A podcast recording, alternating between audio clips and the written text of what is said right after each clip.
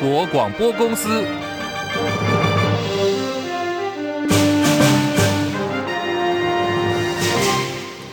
大家好，欢迎收听中广新闻，我是黄丽凤。吵了好多天，立法院确定明天不开临时会。台糖之后，在过年前被验出了瘦肉精，风波延烧，民生问题演变成了政治攻防。国民党立法院党团发动联署，要求提前在明天补班日要召开临时会，邀请行政院长陈建仁专案报告。不过呢，在今天被同是国民党的立法院长韩国瑜以时程还有作业程序考量，未便召集协商。挡了下来。外界认为说，韩院长的指令呢，形同打脸国民党团总召傅昆萁。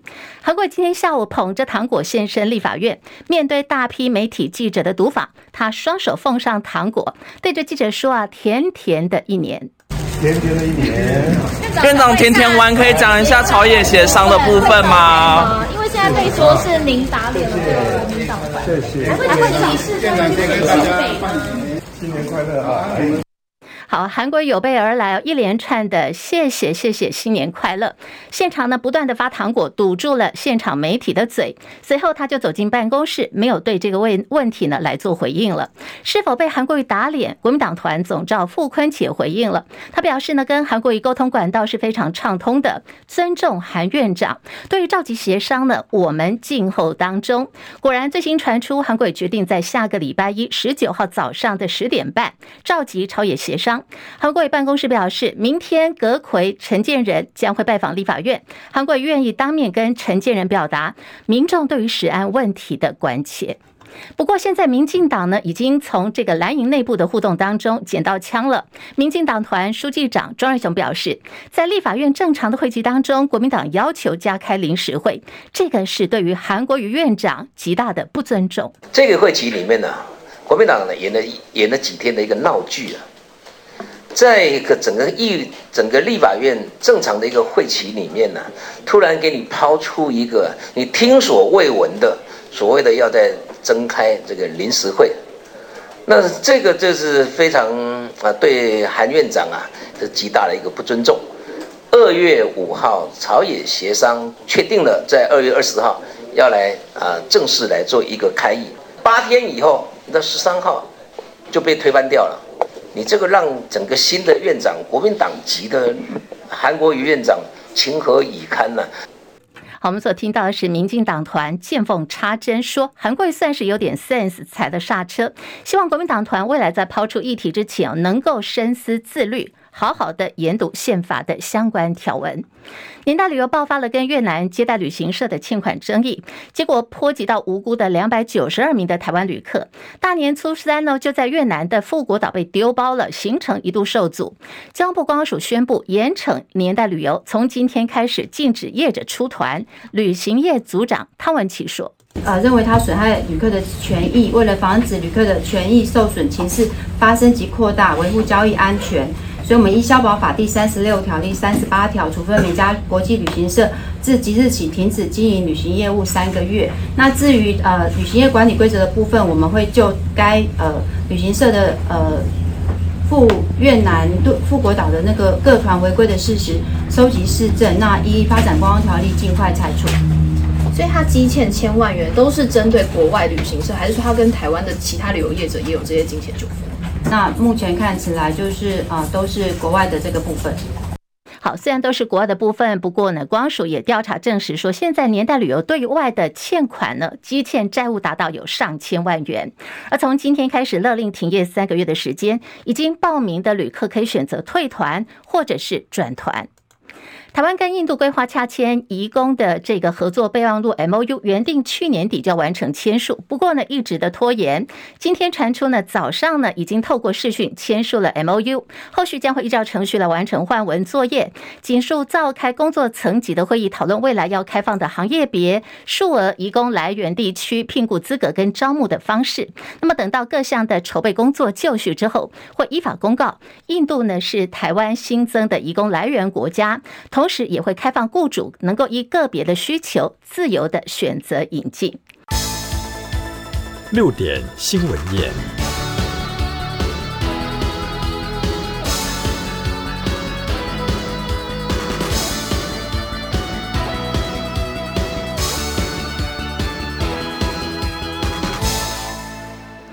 好，欢迎收听、收看中广新闻院，我是黄丽凤。六十分钟全新闻提供给您今天的重要新闻，包括财经、政治、国际、民生一次掌握。好，非常谢谢我们听广播的朋友们，也感谢您正在收看 YouTube 直播。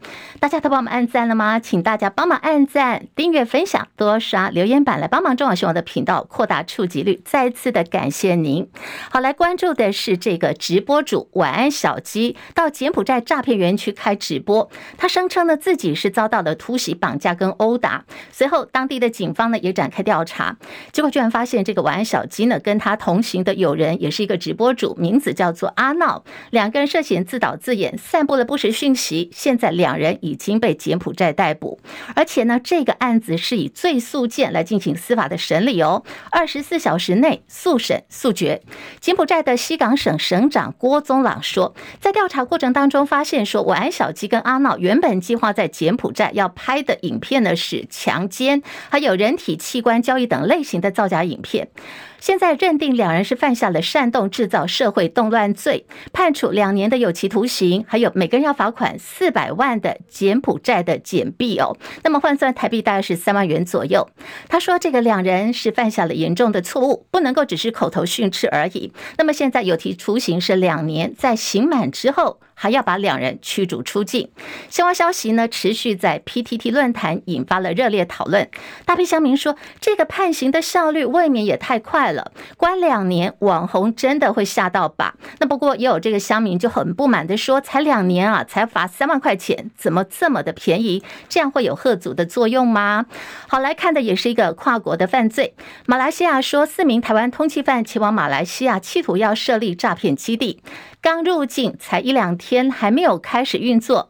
马来西亚的警方动作非常快，这四名的台湾罪犯已经被逮捕了。这起犯罪呢，是由台湾跟马来西亚联手破获的。现在总共查获了十二部的手机，还有三本护照。大马警方已经把这四名台湾籍的嫌犯转交给移民单位来做处理。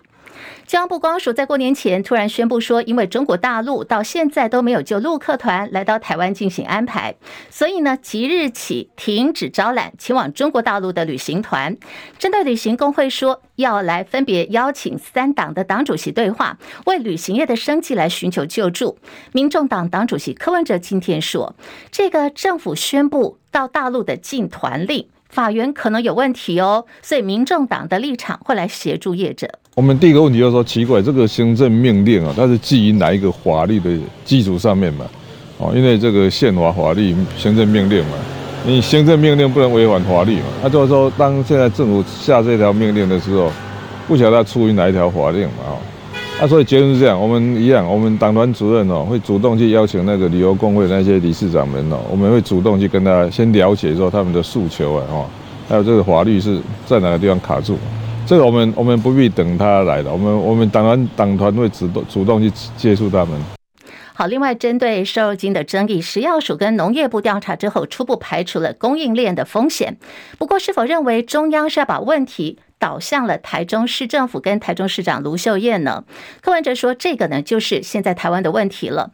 政府在表面上是按照 SOP 标准动作在进行调查，提出报告给社会大众，然后呢案子就准备要结束了。他说很奇怪哦，怎么会搞到现在这个样子呢？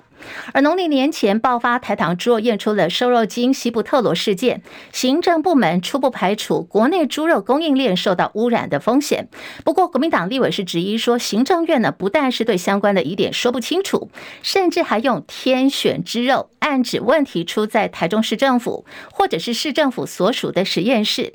蓝营立委强调说，行政院呢必须要认真的找出污染源，而不是透过侧翼跟政论节目的名嘴攻击台中市长。卢秀燕，李仁月报道。农历年前爆发台糖猪肉验出瘦肉精西部特鲁的事件，行政部门在过年期间查验七百零六件样本，都没有验出其他残留，初步排除国内的猪肉供应链受到乙型受体素污染的风险。不过，国民党略王鸿薇质疑，行政院对于相关的疑点还是说不清楚，而且暗指问题是出自台中市政府或是市府所属的实验室，这样的做法根本不是要找出问题，只是剑指台中市长卢秀燕的政治操作。锁定为说只有台中那个简体才被验出来，而且甚至说它是天选之肉，这样的做法。根本不是要解决食安问题。王鸿薇强调，行政院如果要回应瘦肉精的食安漏洞，就应该要认真找出污染源，而不是透过侧翼或者争论节目攻击台中市和卢秀燕。面对天选之肉的疑虑，国民党立委陈玉珍也强调，不管是几块肉，台中市和中央的复验都有验出残留，表示已经发生了食安疑虑，政府就应该要去追根溯源，真正找出问题。中广记者李仁月在台北报道。没有错，现在瘦金的风波已经延烧成了政治攻防。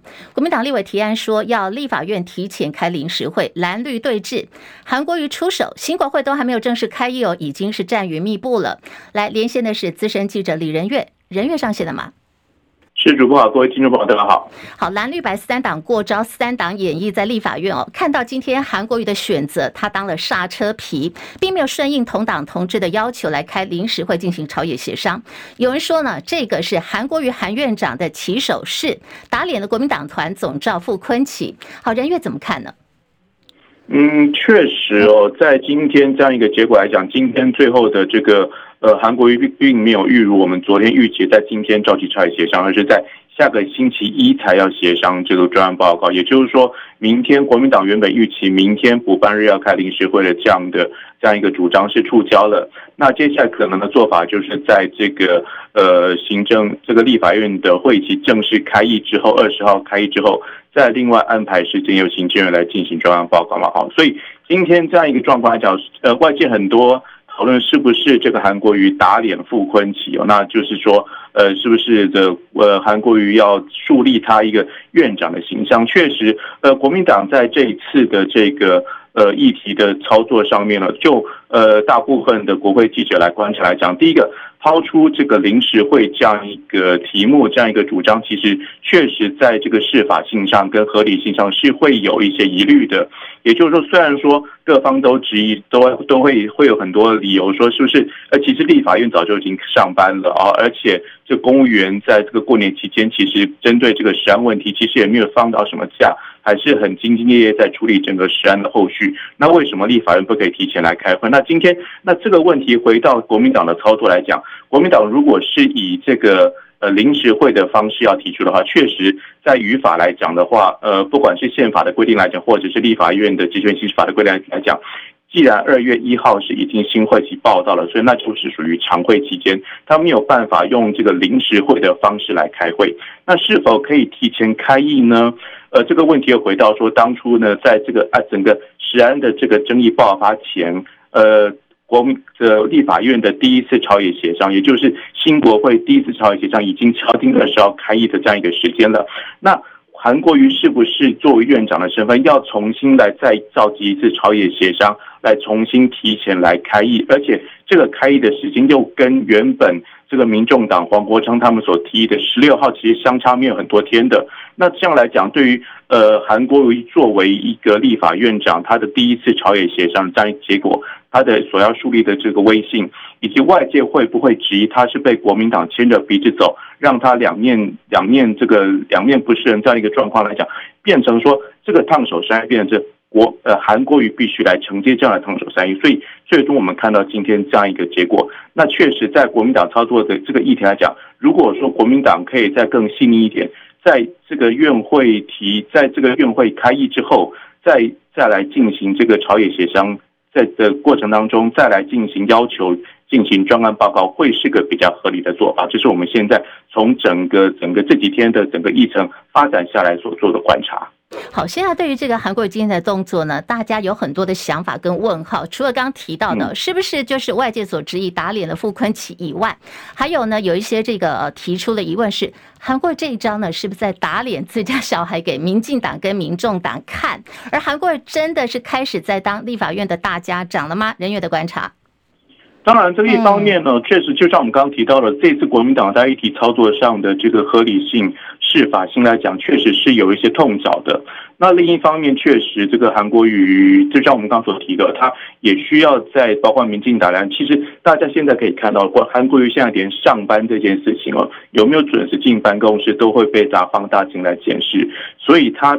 确实，在他的这个处境上来讲，他确实必须在议事的这个处理上、组织上必须要树立他一个公正的形象，没有办法完完全全这个数被这个国民党牵着鼻子走。尤其在这个第一个议题啊，这个开会正式开议前哦，还没开议哦，开议前的这样一个议题来讲，就就被这个包括像柯建铭来讲，都说你们去问周恩来嘛，对不对？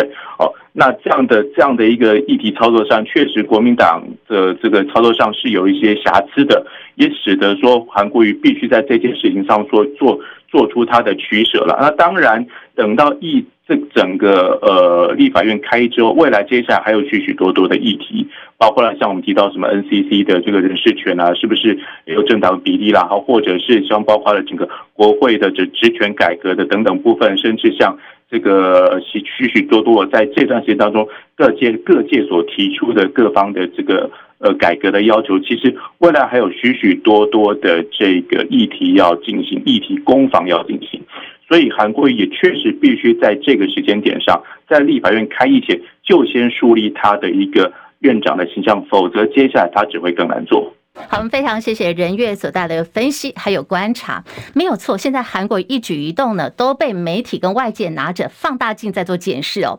他今天呢，其实呃是在龙年呃这个新春到立法院，他今天是第一次踏进去。今天的韩国也是有备而来。我们刚刚稍早提到，他今天捧着大把的糖果发送给现场的媒体，还跟这个媒体记者讲说，甜甜的一年。嘿，就有媒体讲说，哎，这个韩院长发糖果是要用糖果来填住我们的嘴吗？好，现在有最新的消息，就是说刚提到的这个朝野协商，韩国瑜不是不做，他决定呢，在十九号下个礼拜一早上十点半要来召集朝野协商，而明天礼拜六是补班日，韩国也是要上班的。韩国瑜办公室表示呢，明天行政院长陈建仁会到立法院去拜访，韩国瑜会当面向陈建仁来表达民众对食安问题的关切。而今天下午呢，韩国也这个秀出了他国会外交的处女秀。他下午四点钟呢，是在立法院接见了美国在台协会 AIT 处长孙小雅。这是韩国担任立法院长之后呢，第一次哦，呃，来接待这个美国在台协会的 AIT 处长孙小雅。韩国也是蛮用心的，他准备了春联，上面写了四个大字，叫做“龙耀吉庆”。龙是龙年的龙，耀是光耀的耀，吉祥的吉，庆祝的庆。龙耀吉庆，这个春联呢，要送给孙小雅。一旁呢是副院长江启臣。好，江启臣就问孙小雅说：“你知道这四个字的意思吗？”孙小雅说：“龙，呃，something 吉。”好，哎，你对起来就发现，原来孙小雅是看不懂耀跟庆哦，这两个笔画比较多的这个字，韩国立刻就帮忙解围解释说，Have a good luck。好，孙小雅了，立刻露出恍然大悟的神情了。韩国随后又指着春联落款解释说：“哎，这个是我的名字哦。”有趣的互动，现场的人看到大家都笑翻了。随后呢，接受媒体要求就要合影拍照片嘛，韩国就请副院长江启臣一块合影，他还请了孙小雅站在中央，也就是 C 位哦。那么孙小雅就觉得说有点受宠若惊啊。照理讲哦，这个情况应该是韩国瑜是院长，他要站在中间的 C 位，不晓得发生什么。是，不过呢，今天最后就是按照韩国的安排来访的这个贵宾孙小雅跟韩院长还有江启臣合影留念的时候，是由孙小雅。站在中央的 C 位，韩国瑜在成为立法院长之后，他的声量不断的上涨。民众党主席柯文哲的前幕僚也是政治顾问吴静怡，最近就公布有一个数据，说柯文哲选后一个月呢，声量惨跌。对此，柯文哲也回应了，他说：“我的重点不是声量，每一天呢，如果纯粹只要声量的话，那我就当网红好了。所以呢，我每天还是要做我每天该做的事情。而现在在选后的民众党也开始新一波的人事布局。”外界关注到战狼小姐姐陈志汉担任了党团的主任，党中央新设了一个叫做新闻部，是由吴怡轩接下了主任。张伯仲报道。陈志汉在出席党团会议前被问起他的新职务。回应表示，立法院党团这边其实我身边是主任。那关于法案，还有呢我们的选服的部分，另外还有新闻舆情的部分，另外还有三位副主任。那主要也是在跟同仁了解呃相关的一些工作的内容，然后跟同仁熟悉一下环境。昨天我觉得那个资讯量满满哦，包含是不是会召开临时会，那另外就是说接下来优先法案的顺序等等，所以其实事情蛮繁多的。不过我想这是一个新的挑战，我也很乐于接受。至于被视为党内人士斗争大获全胜的立委兼党团副总召黄珊珊，则被问起何时会去拜会国民党团。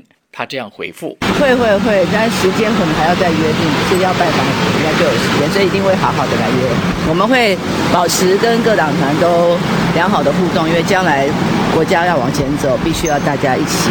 对于有利于人民的法案，要赶快的赶快通过。对，我觉得这个是百姓都希望在这次大选之后能够看到这样的结果。民众党主席柯文哲月初率先敲定由科办主任周瑜修升任党秘书长。随后陆续拍板，由陈志汉接掌悬缺已久的党团主任。而从原本文宣部独立出来的新闻部，也找来原台北市议会党团副主任吴怡轩，负责新闻舆情的管控。中广记者张伯仲台北报道。另外，在新国会方面，有立法院二十号下个礼拜二就要开议了。在法案方面，现在民众党立法院党团也正在计划寻求跟国民党团的合作。这是新一波的蓝白合。民众党主席柯文哲今天说，两边都有党团主任，现在呢就让党团主任先去协商一个方便拜访的时间。他也说，时间呢应该就是在下个礼拜了。在合作法案方面，到底哪些优先呢？民众党团总召黄国昌说，现在保持开放的态度。对于过去这么多年民主进步党所已经承诺却持续跳票的法案，那能够尽速的通过，回应人民的期待，才是最重要的事情。那也正是因为这个样子，党团的确我们有做一些初步的讨论，那认为呃适当的话，我们会去拜会中国国民党的党团，希望就重要的改革法案的时候，能够获得一些。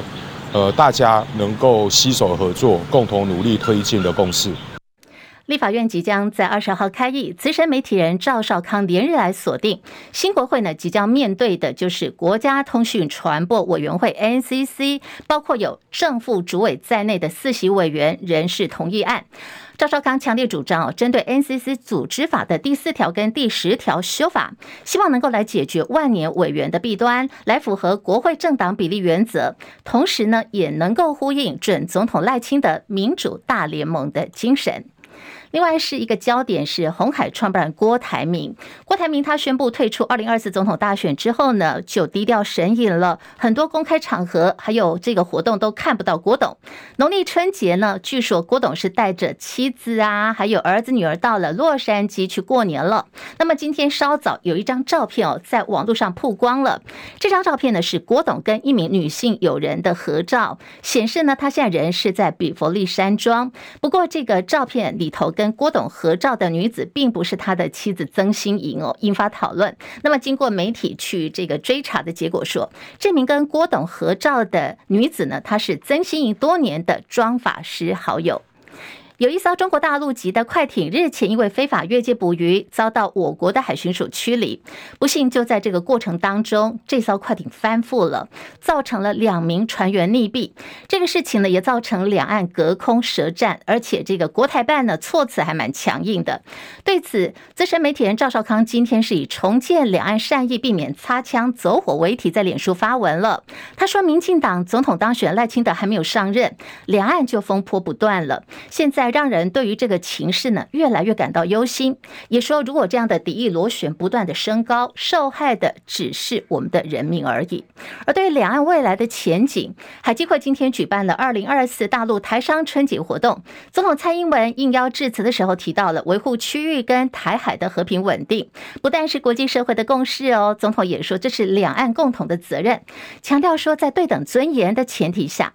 我方将会持续的寻求两岸对话的可能性。张伯仲报道。对于众所关注的两岸紧张情势，总统蔡英文出席二零二四大陆台商春节活动致辞时提到：“我知道大家都很关心两岸的发展，维护区域跟台海的和平稳定的现状，不仅是当前国际社会的共识，也是两岸共同的责任，更是全体国人的期待。”我们一直致力维护台湾的民主自由，和国际的盟友并肩同行，自信地走向世界。在对等尊严的前提下，我们从未停下脚步，持续地寻求两岸对话的可能。蔡总统说，他希望能逐步恢复双边有序的交流，增进两岸人民的福祉，共同创造区域的和平及繁荣。他也勉励在场的台商朋友，都是台湾走向世界以及维持两岸和平的重要伙伴。更是台湾经济发展不可或缺的力量。新的一年，总统说他要继续拜托大家一起打拼，让台湾更进步，经济更繁荣。这场活动是由海基会一贯例举办的台商三节活动之一。政府高层包括总统蔡英文、海基会董事长李大为、陆委会主委邱泰三及经济部长王美花出席。台商方面则有台企联荣誉会长张文坛、世界台商联合总会长李天七以及三三会董事长林柏峰等两岸商界人士参与。中广记者张博洲台北报道。前友邦洪都拉斯去年三月宣布跟我方断交之后，迅速呢就转向了中国大陆，而断交到现在已经将近一年喽。根据洪都拉斯当地媒体报道说，到现在呢，洪都拉斯政府还是积欠台湾债务超过了四亿美元，换算台币呢，这个金额大概是一百三十八亿元。报道内容还提到说，洪都拉斯跟台湾关系破裂，影响了白虾的出口，因为台湾呢一直都是洪都拉斯白虾的主要销售对象，可能影。影响到当地有四万人会因此失业。对此，外交部说明说，这笔的一百三十八亿元的债务呢，是属于商业性的放款，贷款合约不受到两国关系生变的影响。外交部强调说，现在洪都拉斯还款的作业还算是正常的，并没有提出来或者是媒体报道所说的有违约的情形。现在时间是十八点二十七分，我们先听广告，广告后回来进一步提供新闻。中国广播公司。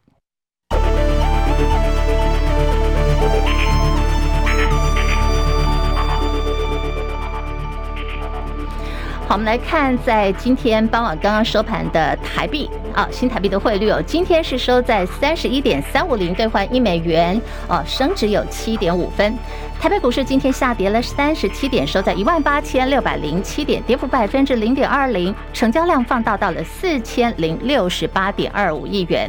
柜台指数上涨一点六零点，以两百四十四点一点作收，涨幅百分之零点六六，成交量一千两百五十三点二二亿元。好，今天其实除了台北股市以外，今天呢，亚洲各国的股市几乎都是同步上扬的。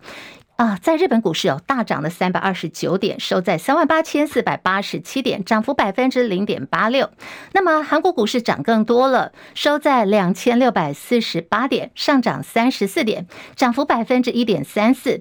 港股上扬了三百九十五点，收在一万六千三百三十九点，涨幅百分之二点四八。大陆股市呢，上海综合指数涨三十六点，两千八百六十五点，涨幅百分之一点二八。深圳成指今天涨幅也差不多。是涨了百分之一点二九，上涨一百一十二点，八千八百二十点。印度股市呢是来到了七万两千四百二十六点，上涨三百七十六点，涨幅百分之零点五二。国际汇价方面，欧元兑换美元一点零七六五，美元兑换日元是来到了一百五十点二九，一美元兑换七点一九二八人民币。黄金价格最新报价每盎司两千零五美元。以上是最新的财经资讯。我们刚刚提到今天亚洲股市。市当中哦，真的就是台湾股市走跌而已哦。不过今天啊，台股中场算是小跌哦，小跌三十七点，收在一万八千六百零七点。分析师的看法是，台北股市呢现在还算是一个高姿态，在高档回旋盘旋整理，红包行情呢应该还没有结束。张佳琪报道。美股维持高档，四大指数涨多跌少。不过，台积电 ADR 在激情过后拉回收小黑，对股价形成压抑作用。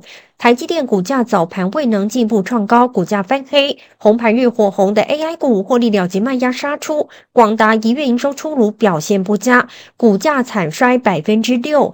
伟创、奇宏等个股都拉回，AI 股的资金不少转往宏基操作。使得宏基股价大涨百分之四，成交量冲上台股第一大。万宝投顾执行长王荣旭指出，部分电子族群及金融和传产股补涨，适度稳盘，大盘的回档空间不多。指数目前属于涨多的拉回，后续仍有创高的可能。王荣旭说：“啊，目前来看的话，台股是维持高姿态的一个整理。呃，短线呢，如果说美股还是强势的话，不排除指数还有再创高的走势。”王旭指出，大盘技术线型呈现多头排列，下周美国市场会有许多重要财报公布，特别是辉达的财报将出炉，是否缴出让市场惊艳的成绩单？有关台股 AI 族群走势以及指数的变化。中广记者张佳琪台北报道。劳动部在今天也发布了最新一期的无薪假，也就是减班休息的数据资料。全台现在总共有三百三十七家，实施的人数已经减少了，来到了七千四百四十六人。跟上一次在过年前所发布的数据相比哦，实施的家数三百六十一家，当时呢是九千一百多人。这一次呢大减了二十四家，一千六百六十人，再创疫情之后的新低点了。对此，劳动部官员说，主要呢是因为制造业的定订单回来了，回稳了，无薪假人数大减，预估呢这个状况应该还会越来越好。不过，你有没有注意到最近在 Apple 苹果公司有一款叫做空间运算设备 Apple Vision Pro，这个月初才刚上架开卖啊，上市还不到半个月的时间哦，这款要价要新台币十一万元，相当高阶的头戴式装置，已经爆出退货潮了，到底为什么呢？国际媒体报道说，主要的问题是因为这个苹果的 Vision Pro 这款的头戴式的装置哦，它戴起来舒适度不够，很多玩家也说呢，这款的装置。戴上去让他们觉得头疼，甚至戴久了还会有这种晕眩的感觉。所以陆陆续续就有消费者虽然花了高价位，大概要新台币是一万元左右买了这个设备哦，在用了以后还是决定了他们要退货。而人工智慧 AI 新创公司 OpenAI 哦，过去呢是因为 ChatGPT 在这个前年十一月开始就爆红了，它最近在社群平台 X 发文说，有一款名字叫做 Sora Sora 的影片生成模型。能够根据这个使用者给予的文字的提示来生成短影片，哎，听起来很有意思哦。里头还包括有好多个角色跟特定类型的动态画面。影片长度呢，做起来不会超过六十秒，就很适合现在人大家喜欢这个短影片哦。也可以根据静态图像来制作动画，因此对于未来的内容创作者可能会带来巨大的挑战。由于呢，它是一个新的风潮跟新的趋势，已经引发了高度的重视。而美国软体巨头微软宣布，未来两年之内呢，要在德国投资三十二亿欧元，台币呢大概是一千零七十九亿元的预算，这笔是四十年来最大笔的投资了。未来他们要专注在发展 AI 人工智慧的基础建设。最近朝鲜半岛的局势，不晓得朋友们有没有注意到？因为在前天呢，南海是宣布跟南美洲国家古巴建交了，这被视为呢是外交的一大突破。不知道是否也要在外交来进行反制？我们看到这是北韩领导人金正的妹妹，劳动党副部长金宇正。主动说，只要日本有做出改善关系的政治决策，他点名日本首相岸田文雄可以来访问平壤的朝日元首会谈是可以成行的。他也说，两国也完全能够共同的开辟新的未来。金允正的这番话被解读说，这是罕见的向日本递出了橄榄枝。戚海伦报道。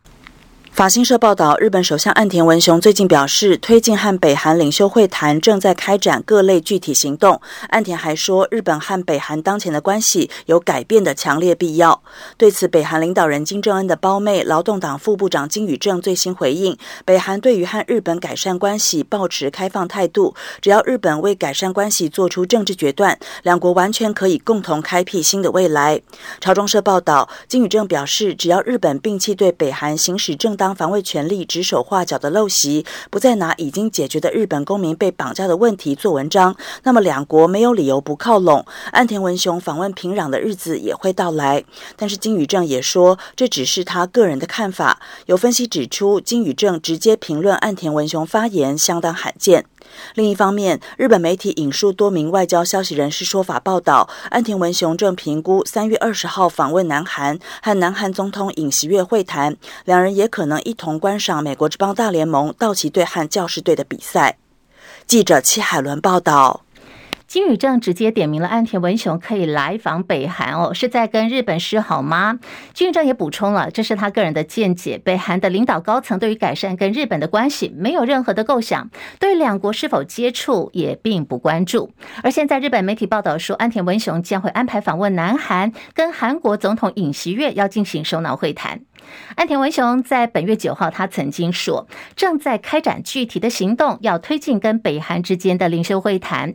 日本今年元月份的时候，曾经发生这个能登半岛的强震，当时呢，北韩领导金正恩呢特别打电话跟岸田文雄来慰问哦，祈求灾民尽早恢复正常的生活。这个呢是金正恩首次向岸田发送电报，那么就被解读是希望可以改善跟日本的关系。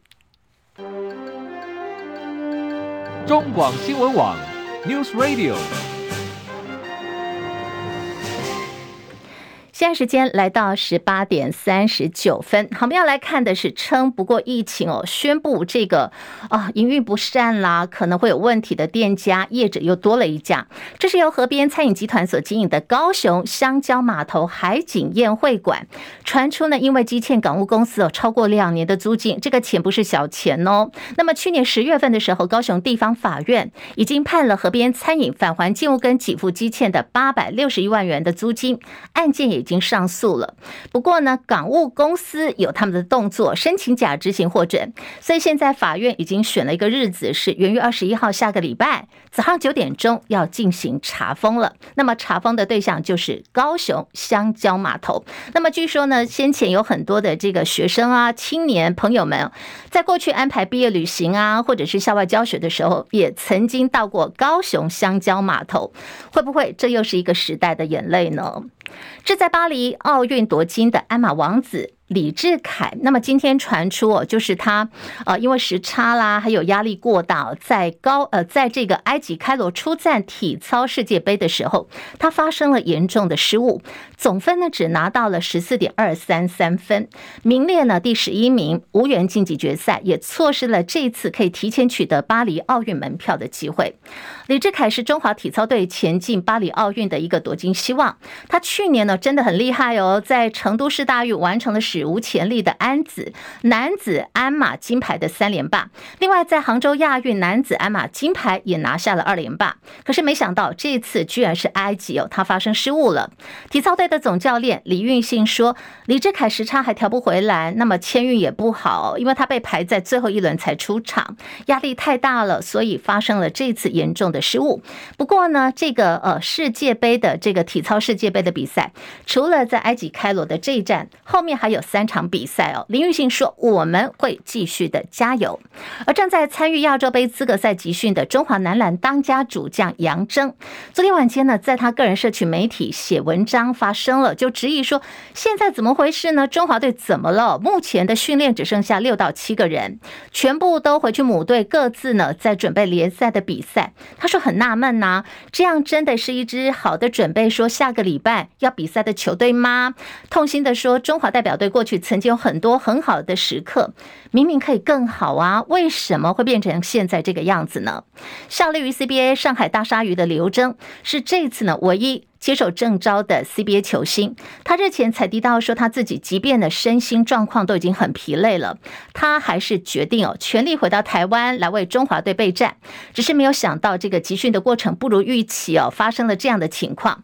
而除了刘铮以外，针对中华代表队现在备战的情况，呃，有这个情绪要表达的。也还有一个是前中华队的主力前锋张宗宪，中华篮协今天针对了刘铮的发文，还有这个呃说明呢，他也做了回应，说会加强球员跟教练团之间的沟通，避免造成误会。好，这个刘铮在社群媒体的发文，其实还有一个番外篇哦，我们看到说这个嗯谢淑薇哦，在这个里头呃在下面他就留言说什么啊？你们居然还有保险？这个谢淑薇的留言呢，引来。两千多名的网友按赞，为什么呢？怎么回事呢？因为谢淑薇过去曾经多次代表中华代表队出赛，那么在二零一六年的时候，相信很多的球迷都还记得，当时是里约奥运，因为皮卡教练证的争议，他杠上网协了，选择退赛。同时，当年的这个谢淑薇还说，他不再接受中华队的征召了。不过，日前的谢淑薇随着这个时间的过去，他已经表态要重新回到中华队，出征今年的巴黎奥运网网球的女双项目。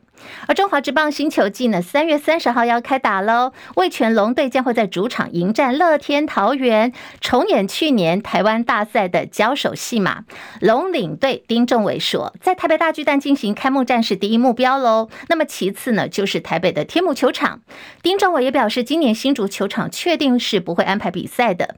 至于新竹球场，年前已经跟这个厂商解约了，未来可能要重新的来招标厂商。为的就是要来进行球场排水设施的相关改善作业。另外，林香跟乐天桃园拉拉队的合约到期，即将离队，选择呢可能是加入了味全龙。那么最新传出这个好多人好喜欢的，呃，被呃台北前台北市长柯文哲、民众党党主席阿贝哦，柯文哲呃推荐是美女第一名的拉拉队女神李多慧，传出呢新球季也不一定会继续留在乐天桃园。对于相关的消息，今天球团也回应说，现在呢还在跟这些队员们沟通新的合约，还有相关的这个选项。长荣航空昨天呢，一艘呃一架由日本羽田要飞台北松山机场的航班，当时在机上有一名孕妇在飞行途中临盆，飞机上呢刚好有四个旅客是医生，然后加上有空服员提供协助，这名孕妇很顺利的就在长荣的飞机上生下了男婴，虽然。这个母婴两人都均安哦，不过到底这个孕妇能不能够搭飞机或者是长途旅行，也再次引发讨论了。妇产科医师陈志忠就提醒说，其实怀孕的妇女真的不适合长途旅行，尤其已经怀孕满二十八周以上哦，甚至应该要禁止。他说，接近预产期的孕妇呢，所在地点距离妇产科最好不要超过一小时以上的路程，比较安全。而被誉为台版非常律师的陈俊翰，春节期间病逝，台大新竹分院，享年四十岁。今天移灵了新竹市生命园区，本月二十七号就要公祭了。陈俊翰日前被大陆媒体人王志安在贺龙夜夜秀讥讽说，民进党推了残疾人士上台煽情催票，引发争议。他病逝的消息传出之后呢，王志安在社群媒体 X 公开他写给陈俊翰的道歉信，感叹说他的歉意呢再也无法抵达，他表示无限的懊悔跟遗憾。那么陈俊翰自己过去也曾经说，在台湾有很多的身心障碍者，不像他呢有这样的好运哦，可以一路一路的来实现自己的理想，追求自己梦想的机会。所以呢，他说他是肩负着沉重的责任跟使命。在去年年底选举期间，曾经跟陈俊翰一同开直播。阳明交大教授林志杰在脸书发文说，家人请他转达媒体在告别式之前不要到梅灵堂呢去拍摄或采访，希望可以让这个呃陈俊翰的家人还有朋友们可以不受打扰，安静的来怀念陈俊翰律师。彭清仁报道。阳明交大教授林志杰指出，是接到陈俊翰母亲的来电。告知陈俊翰已于十一号凌晨病逝，两人在电话中泣不成声。林志杰也请陈俊翰母亲宽心，他和民进党一定尽全力协助治丧事宜。陈妈妈也请林志杰转达，感谢各界对俊翰律师的爱悼与疼惜。作为家属，希望媒体朋友们能够体谅家属在治丧期间不受访的心情。何况殡仪馆还有其他家属，也请大家能够给予尊重。陈俊翰的家属也透过脸书发文，十六号将移灵到新竹市生命纪念园区，并于二十七号上午十点进行公祭仪式，让关心陈俊翰一起走过每一个重要人生阶段的好朋友们可以一起来陪陈俊翰走过人生的最后一里路。总统当选人赖清德十四号晚间表示，对陈俊翰的病逝感到非常震惊与难过。赖清德也称赞陈俊翰是勇敢的生命斗士。即使罹患罕见疾病，一生当中没有任何放弃，也不断充实自己，透过勇气展现更重大的意义。这也是民进党提名陈俊翰担任不分区立委的主要原因。中广记者彭清仁在新竹报道。名嘴朱学恒涉嫌强暴亲吻国民党台北市议员钟佩君哦，被依照强制猥亵罪起诉。台北地方法院在今天再次开庭了，传唤了钟佩君的丈夫陈布朗，还有餐厅的女性员工来到庭作证。钟佩君表示呢，今天先生为他上战场，再次要正面的迎战朱学恒，所以钟佩君也写下了说，这次我们一家三口并肩作战，来展现坚定的决心。而根据了解。钟佩君的丈夫陈布朗在庭上揭露说，钟佩君事发以后一度是精神恍惚，他跟朋友一度怀疑哦，钟佩君是遭到下药了。公诉检察官也在法庭当中痛批朱学恒饭后态度狡猾，没有诚意。陈布朗同时在法庭外也痛批朱学恒是无耻，那么整个说法是狗屁倒灶的。总统大选落幕，紧接而来的下一场的选举呢，就要聚焦是二零二六年六都市长的选举了。资深媒体人黄伟汉分析说，现在在国民党六都当中的五都人选几乎已经算确定了，不过最终的变数呢，就是在新北市。为什么呢？为什么在新北市会有变数呢？因为现阶段来看的话，是新北市长侯友谊他自己呢是主意由副市长刘和然来接棒。不过呢，在新北知名度更高的，应该是这次在立委选举当中拿下了全国第一高票的立委洪孟楷。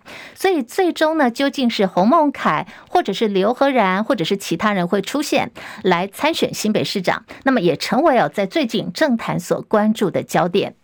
而国民党台北市党部今天是举行了新春团拜，党部主委黄吕锦如受访的时候说，台北市长蒋万安是一个可以让台北市民觉得安心的市长，应该要持续的受到爱戴。那么对于二零二六年即将来到的台北市长选举，他说，如果呢在民众党方面要再度参战的话，国民党也很也不会怕啊。他说，国民党是不怕萨卡都挑战的。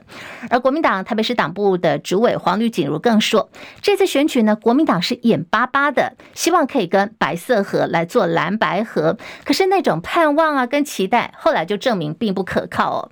国民党还是要走自己的路。张伯仲报道。被问起台北市议会多位党籍议员转战立委成功，黄吕锦如不会言。